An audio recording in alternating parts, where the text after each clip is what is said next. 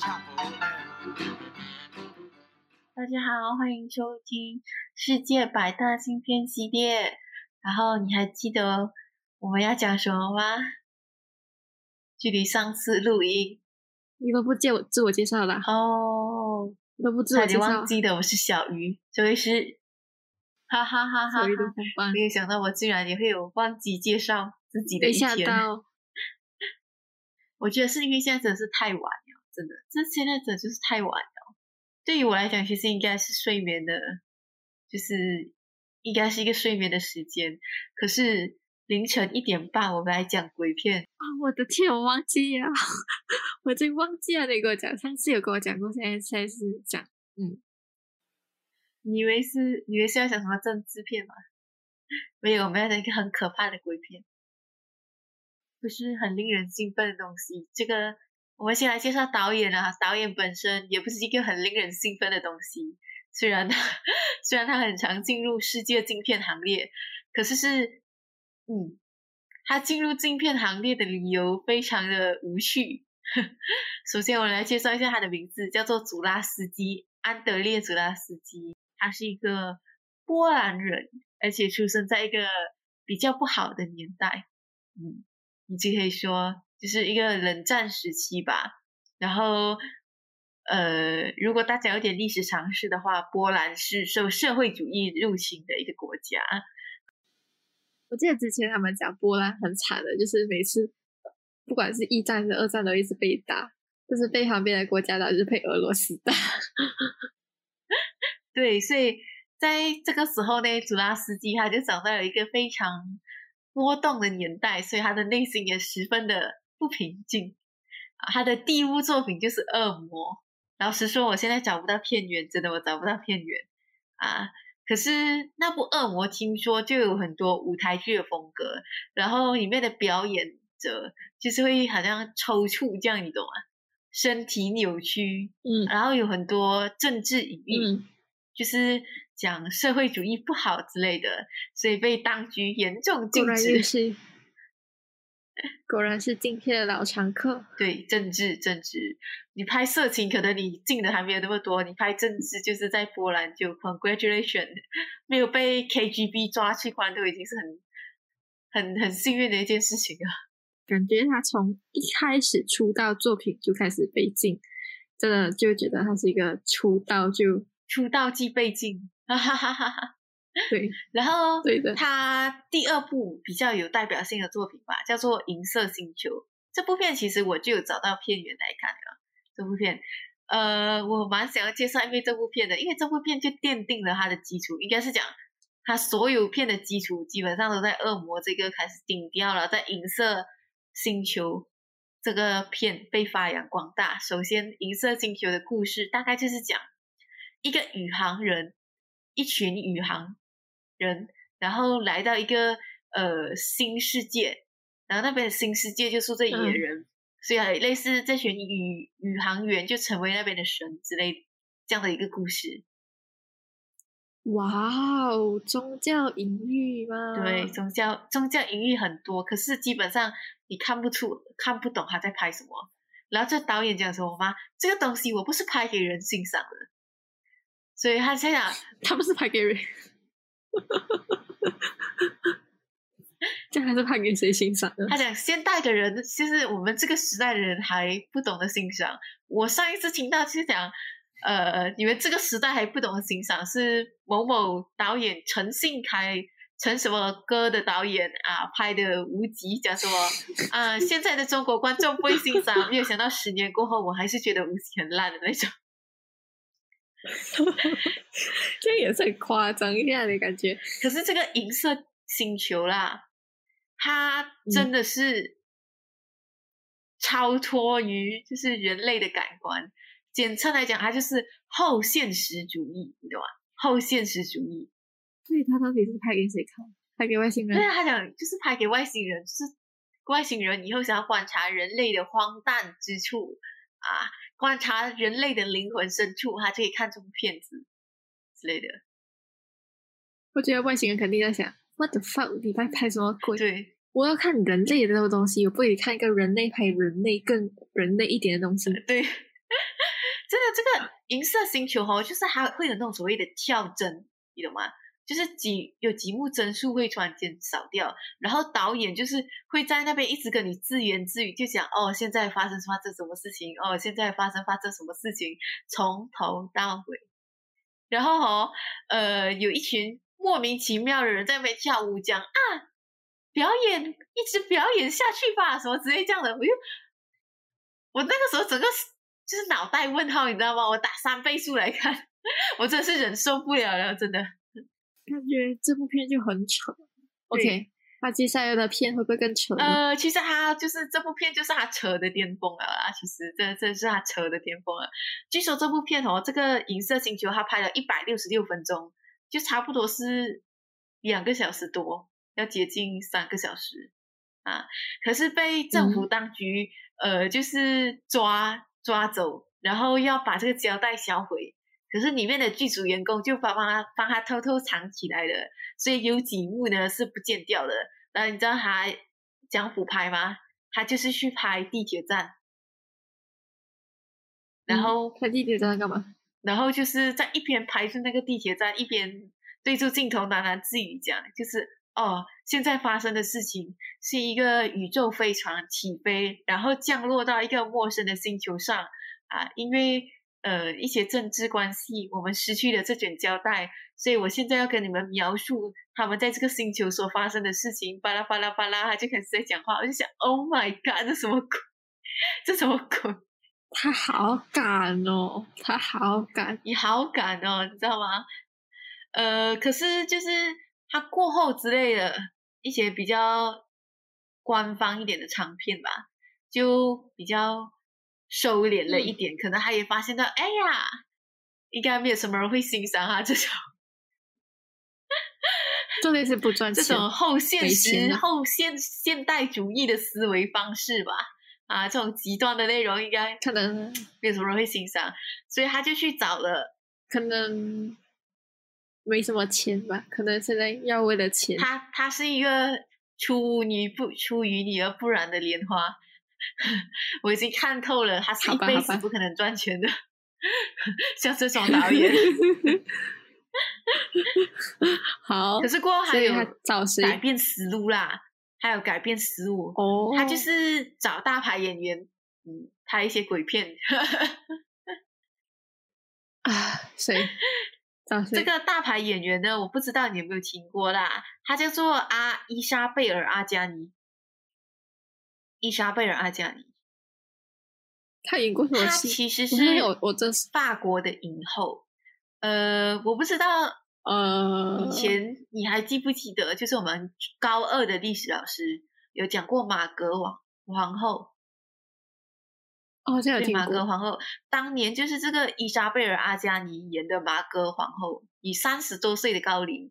演出一个年轻的皇后，然后拥有一个天仙一般的容貌，还有神秘的气质啊！而且听起来演技演技对演技超不错，就是她少女时代的作品就已经让她拿下了很多影后啊。然后她凭借这个着魔，那时候她才不多，才二十出岁吧。她凭借这个着魔哦，整容一般的演技，我跟你讲，这部戏之所以。就是能成功，我敢讲百分之八十八十的原因是因为 这个阿加尼演的真的是太棒了，真的太棒了。她是她的美到底是怎样的美？她的美是神秘而又优雅的法式美，你懂吗？而且她之后有出演几部非常经典的作品，很像什么《罗丹的情人》，我不知道你有没有听过这部片。我真的是很不接，哦，真的是很少接触欧美。对，就是如果你。呃，他是那种很早就退休的啦，可是他每次出现在影展哦，大家都是会起立鼓掌欢迎他。我其实他是一个非常传奇的人，对他牛不立地。他当年呢，就是他除了拍这个折磨，他还有拍另外一部戏，然后他凭借这两部戏啦入选了影后，就等于什么？就大家可能你一人一个代表作。他那一年就有两个代表作入选影后，你懂吗？second guarantee。second guarantee，到最后当然是他拿影后啊，都 都两部作品入围了，怎么可能不拿影后呢？我觉得那届那届的那些影后候选人讲，我擦，我自己选错什么年，跟他一起竞争，还还还他还拿两部来跟我一起竞争，惨对了，我应该是输定了那种。呃，我没有在这边，我没有办法给你很多听众，就是看到他的演技啦。我没，嗯可是啦，我还是想要让你听看一下他的嘶吼声，然后就是给小一的伙伴看一下为什么他之所以能够拿到就是影后、戛纳影后、桂冠影后的称号啊。想问一下，等下那个前前排就可能音量可能会很大声，没有关系，我会调整一下。这个场景呢是就是他被恶魔附身的场景，他在一个地铁站被恶魔附身。哇，这个导演真的很喜欢地铁站哦，不知道为什么。OK，我现在来开给你看一下。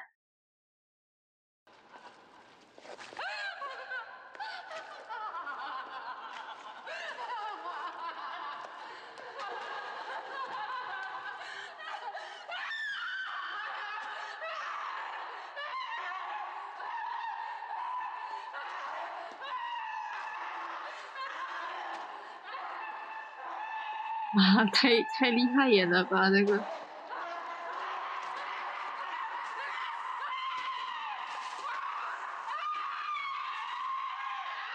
为什么要长出翅膀了吗？还是？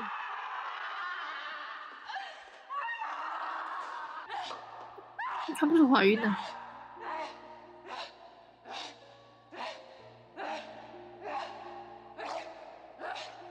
这次还是一镜到底，我的天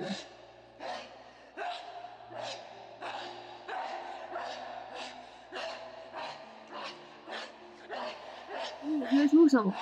他吐牛奶，嗯，就是乳汁的那种象征，你懂吗？哦，乳汁的那种象征，就是你知道他这种演员哦，就是导演就跟他可能讲哦，请你表现出野性、癫狂、扭曲、抽搐的一面吧，然后他就突然间给你的这段表演。很恐怖诶，我感觉你应该可以放那个铃，然后再给大家植入这样子。对，就是他完全，我相信他这段表演对他的身体跟心灵是有一定的伤害，你懂吗？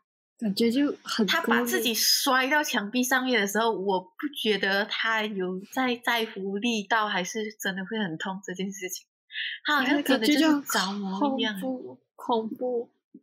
这这也是没有那种实体生出小孩有这样的啦。呃，我们先来讲一下他的剧情，你就知道这个剧情，就是他为了这个剧情到底有牺牲多大。这位女演员，还为了这部剧情牺牲多大？现在应该啊还还还还好，没有什么演戏了吧？呃，他现在退休状态了，钱赚够了，哦，钱赚够了。呃，首先我们先来讲这个剧情啊。剧情一开始其实我还以为他是在讲婚姻问题的，你懂吗？就是丈夫因为工作很忙，所以他就经常忽略了妻子，到最后妻子就讲离婚，然后丈夫才发现到哦，为时已晚，他就赶快追妻火葬场。追妻火葬场，开始开始辞职啊，开始在家带小孩什么之类这样的。嗯这时候妻他就质问妻子，就是讲哦，你是不是有外遇什么之类这样？为什么你要抛下我跟孩子？然后十个男人有九个男人这样是会这样问的不？对，可是妻子就承认，对我就是有外遇。丈夫当然是很生气的，然后他就追出去啊，就去查到那个情妇，自己去偷偷查的啦。情夫情夫，他就查那个情夫就是小王，小王呢又不愿意承认，讲哦，我跟你的妻子哦，就只是玩玩一下，其实我也很想再找你的妻子，可是你的妻子已经跟我断了联系。五五，所以他到底是有几个情夫呢？其实他只有这一个，可是那个丈夫哦，过后还又去派私家侦探去调查他的妻子，跟踪他的妻子啦。啊，那个私家侦探呢，就跟踪他的妻子，就发现到，哎，怎么他的妻子没有去情夫的家，反而来到了一个小公寓，可是那个公寓看起来又没有什么人，所以那个私家侦探就偷偷进去那个公寓，突然发现到了一个嗯非常可怕的东西，镜头没有给明那个是什么东西，就下一个镜头就是那个私家侦探就开始在画十字架，讲哦上帝啊这是什么，然后他就被干掉了啊，对他就被干掉了，零盒饭的可怜的私家侦探，也是时候下场了。对，是时候下场了。这个时候呢，丈夫呢，他遇到了一个很奇妙的事情，就是他儿子的幼稚园老师或小学老师吧，我不是很清楚。是，总之的言之，就是老师竟然跟自己的妻子长得一模一样啊！双胞胎吗？他没有讲明是什么，因为整部片就是很神奇，你懂吗？就是充满了各种荒诞跟诡谲，而且呃，就是那个老师啦，嗯，那个老师他是纯洁的象征，就是他会照顾孩子啊之类这样的，不会跟男主角疯狂的吵架，对吧？他该不会就是那种什么一两个两个双胞胎，一个是正的，一个是斜的吧？其实这应该是代表着女主角的精神面貌。你懂吗？还有两个人，男主角的精神，女主角的精神面貌被分隔了，被分隔了。一个是好的一部分，一个是坏的一部分。嗯，所以坏的一部分就是在跟丈夫不定不不断的吵架吧，但是不断的吵架，而且有一幕非常让我印象深刻。嗯，就是那个她跟丈夫吵架，你懂吗？她跟丈夫吵架，然后那个。妻子啊，就突然间自残，嗯，她就拿住一个呃刀之类这样，她就突然间要割自己的脖子，而且还真的割下去了，所以就开始血流四溅之类这样啦，嗯啊，于是他们就开始了一段迷之对话，啊，什么对话？这个就是迷之对话。简单来讲，就是那个呃妻子，他就讲啦，我来自一个邪魔更容易。被定位的地方，在那里你能亲眼看到他的真身。由于邪魔已经变身成为人，你一定能明白他的扭曲、异化、危险之处。就隐隐约约表示他已经被恶魔附身了。可是她丈夫就做了一个很有趣的回答，他就讲：“我就是其中一个被污染的人。”然后那个妻子就想：“你从来都没有体会过自由的感觉吧？”嗯，然后。可悲啊！对你来讲，自由就等同于邪魔，就是邪恶。呃，然后他就问那个丈夫一句非常经典的台词，他就讲：“那么对你来说，缺乏自由是什么？”然后那个丈夫回答：“It's extraordinary，棒极了。”嗯，对，就让你非常感觉的奇怪。就是那个丈夫，他明白他的妻子已经不对劲啊。可是他讲是棒极的，就是这种失去自由的感觉。于是他就拿起的，就是他妻子的那个自残的工具，往自己的手臂上面戳下去。Oh my god！是你要自残，我陪我陪你一起的那种感觉，你懂吗？你不要想要离开我，要死一起死，你懂吗？Oh my god！然后，然后呃，丈夫他过后呢就。类似也算有派人，就是继续跟踪他的妻子。这时候，但都被干掉了吗？对，私私家侦探 A 被干掉了，接下来私家侦探 B 也被干掉了。这个时候，情夫就是那个小王，私家侦探那个小王呢，他也找到了那个妻子，就是那个丈夫就把那个地址，他公妻子的公寓的地址给那个小王，小王就过去，结果小王被干掉了。没有讲被干掉啦，就是发现到那个妻子跟一个很像触手怪在交媾，他就打电话给那个丈夫嘛，结果那个丈夫来吼，他就干掉了小王，亲眼在面前干掉小王。没有啊，那个时候小王已经逃出去，在一个酒吧，然后丈夫就在那个酒吧干掉那个小王，然后找到了妻子。发现了那个怪物，对对对对，我以为是妻子看到小王，原来是丈夫干掉小王，丈夫干掉小王，妻子其实没有顺利干掉，因为小王跑得很快。OK，这是溜之大吉。对，可是到最后还是啊，脱了狼穴，入了虎口的那种感觉。这时候，所以，所以他，所以那个丈夫是知道他妻子已经变成了不一样的人，然后不想让小王出去讲，是不是？对哦对，哦，这时候他好爱他，回到那个公寓嘛，他就回到那公寓，他就看到他的妻子跟那个魔鬼在、嗯做一些叉叉歪歪的事情。嗯呃，然后他也发现到那两个私家侦探的尸体。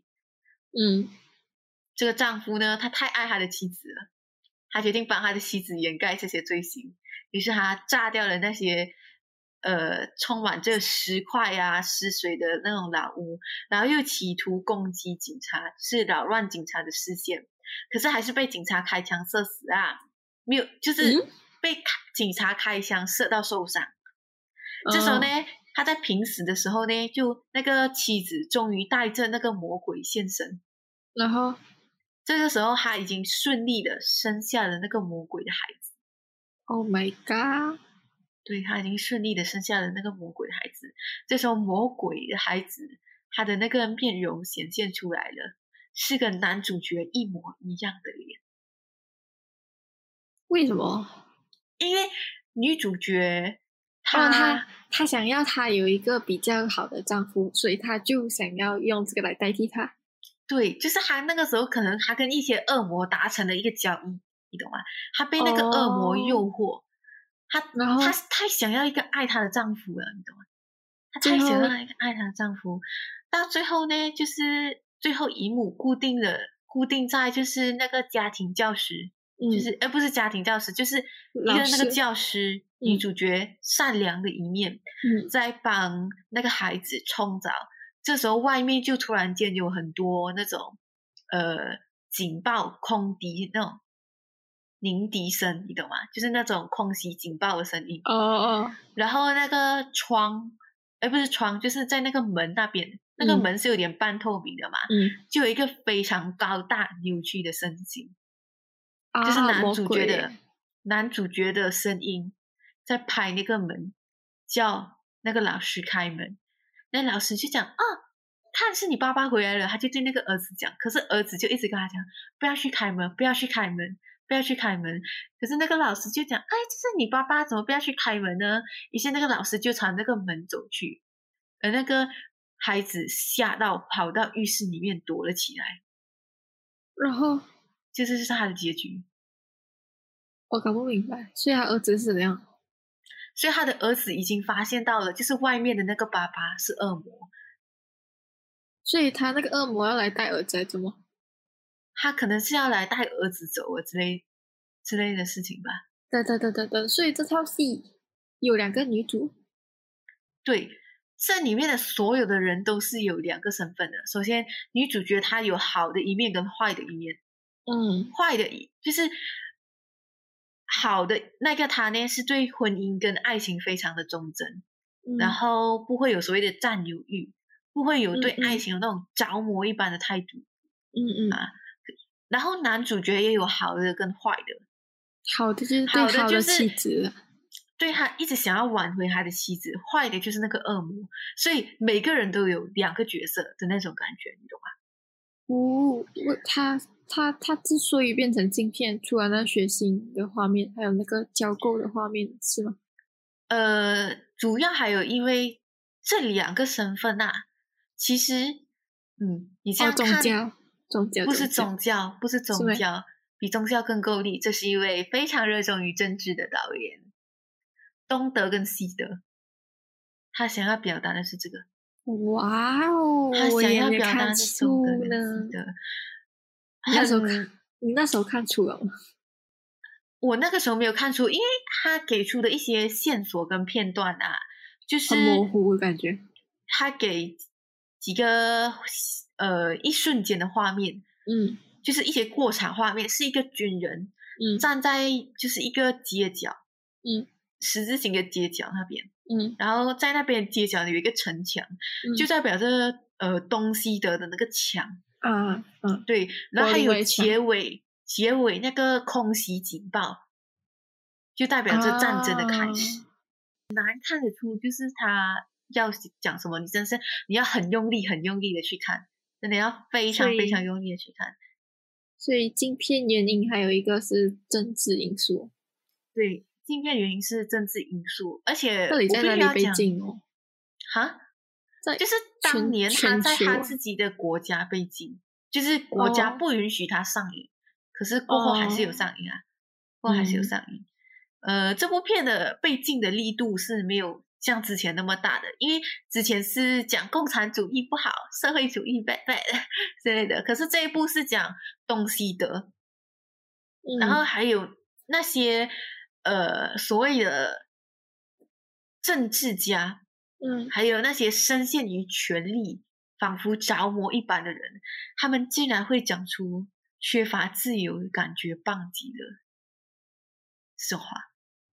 感觉就很奇怪，因为我想到一个画面，对，而且他的画面的细节很多。首先就是男主角他家里的书橱，嗯有一些什么关于邪教的啊、权力的书本啊，都是真实存在的，而且跟整部片的主主题是互相含、互相有，就是互相影射、相互交织的。然后呃，我有看过一，我有看到上面一些零零总总的一些书籍的名称，有网友整理出来啦，有包括什么感知的原理、非理性的邪教崇拜、禅宗文化之类的，嗯，所以好隐喻有这个，很隐喻，很隐喻。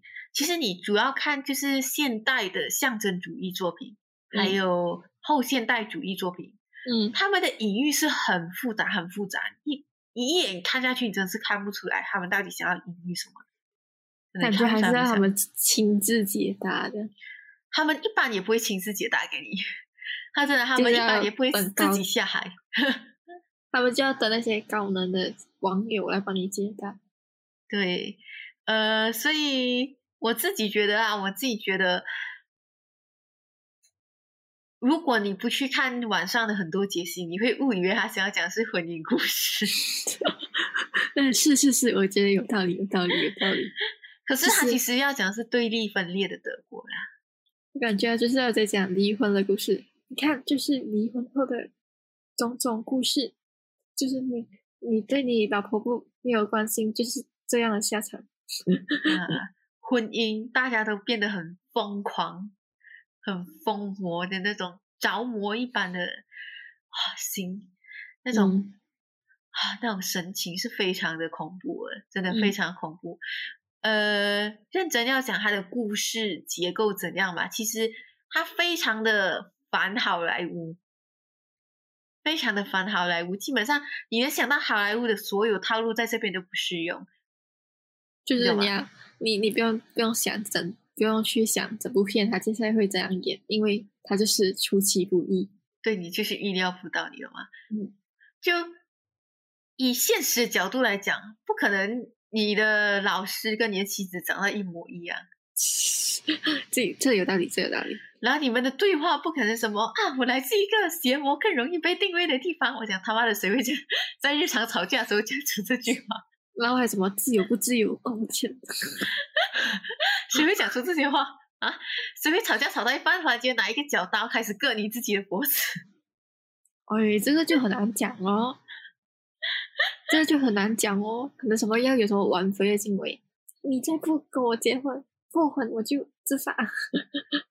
而且以剧作的角度来讲啊，就是以一个鬼片的剧作角度来讲，嗯它的这个鬼就是所谓的恶魔出嗯现的时长不超过十多分钟，不超过十五分钟。他就是换一个角度去表演这东西，是不是？呃，或者是言语上表表现，没有，就是这个怪物从头到尾他出场都很少。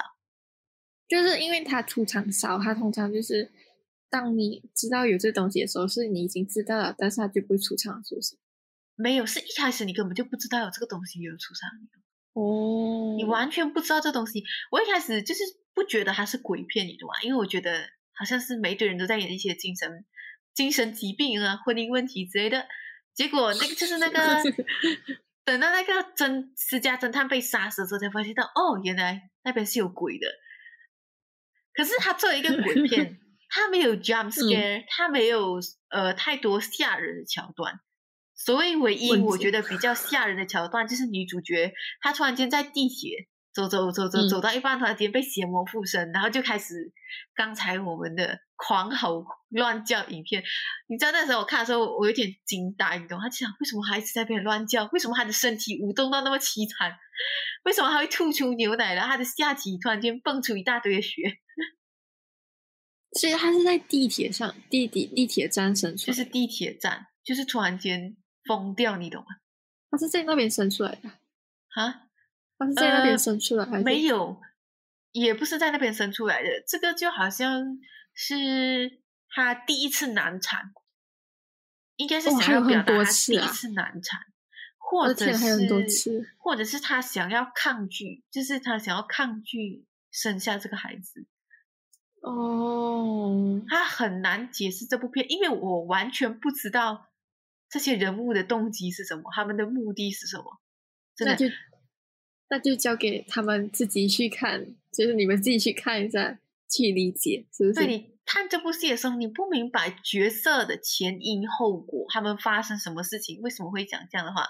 他们就只是讲这样的话，就真的，它是一个非常让你看不懂戏。然而媒体称这是祖拉斯基最有人情化、最容易理解的电影。你就可以知道他其他的电影是有多么的难，多么的扯，多么的扯，完全不不知道在拍什么。果然不是给人类看的。所以他最近还有在拍戏。哦，他死了，癌症。我天，他已经死了，癌症。呃，我们过世了。Rest in peace，呀，画一个十字架给这个伟大的导演，这位。啊，司机派所谓的影史里面有三大司机啊，这三大司机我们过后会介绍。这些司机呢，就是专门拍很难很难的电影，就是故意让你看不懂的电影。好，我也不太懂这个东西，等你介绍。其实讲就是着魔吧，《Possession》这部片呢，你要讲它的剧情几分，我我不好意思打分，真的，因为我对这部戏也是一知半解，我也看不懂，是不是？是不是你听也听不懂？我从来都没有看过任何一个 UP 主敢讲祖拉斯基的电影，因为不会有人讲得懂诶，也不会有人完全明白的。我们只是安利，我们只是相信我，我们只是在安利而已。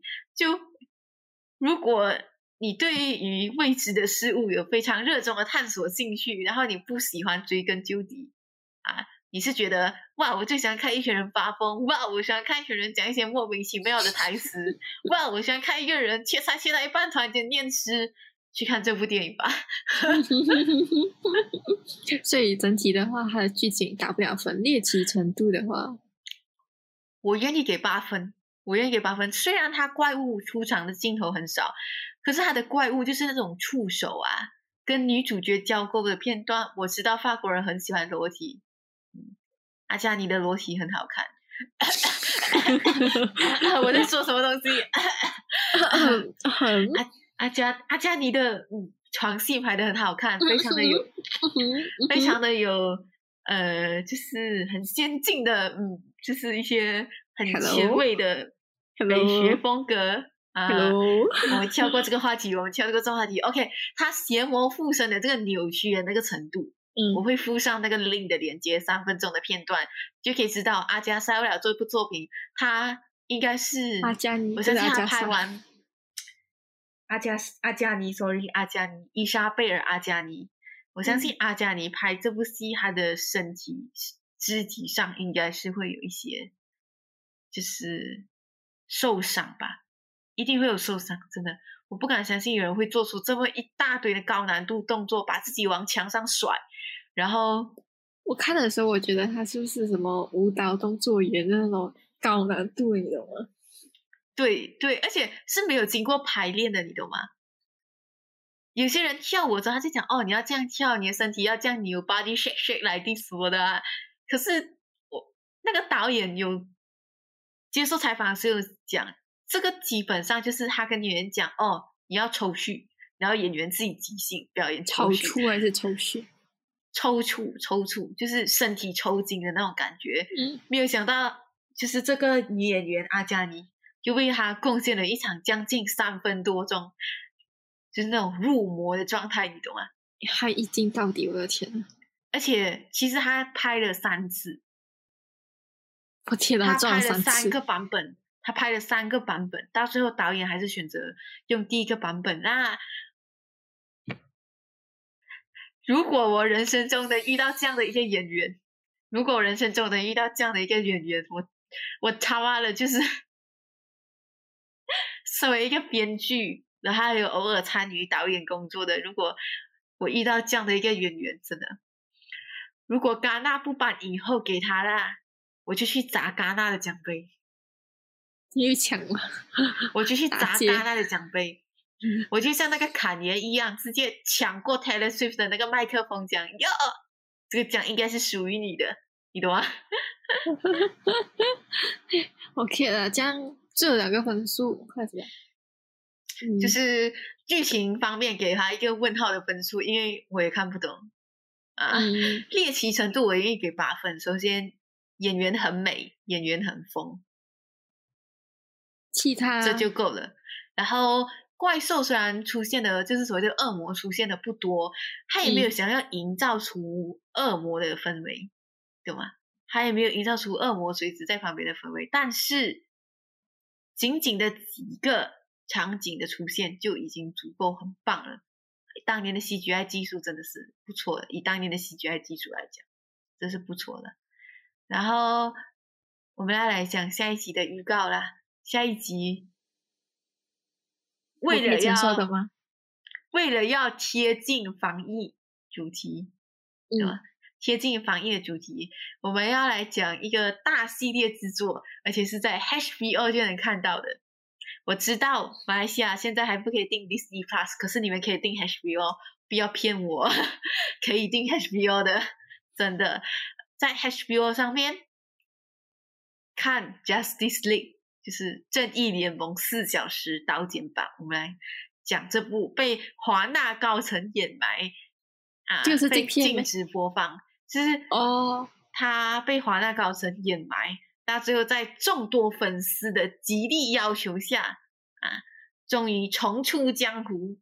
嗯，它严格来讲不算禁片，可是有很多被删减片段是过后才放出来的。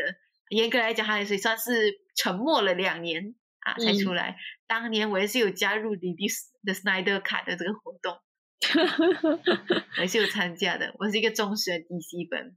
对他就是超级着迷，他的那些哇，我不知道怎么说了。所以我们就会来解析查克·史奈德的，呃，就是他的 JL Justice League 的作品，然后还有关于他之前所创造的逆袭宇宙，大概就是这样啦。四个小时里，四个小时的作品，打算用几分钟讲完？来，因为我不只单，我不只会讲他的这个四个小时的刀剑版啊我，这样感觉好长。OK，好，我。我也会讲他其他的作品，嗯，大概就是这样。这样，大我也出就是作为小业伙伴，因为现在台湾跟马来西亚的防疫，就是大家一起来防疫。如果无聊的话，可以看我们的镜片的系列，然后可以去看一下这些镜片。我不知道你们找不找得到，就大家好好的家防疫咯。OK，嗯，就这样，拜拜。拜拜。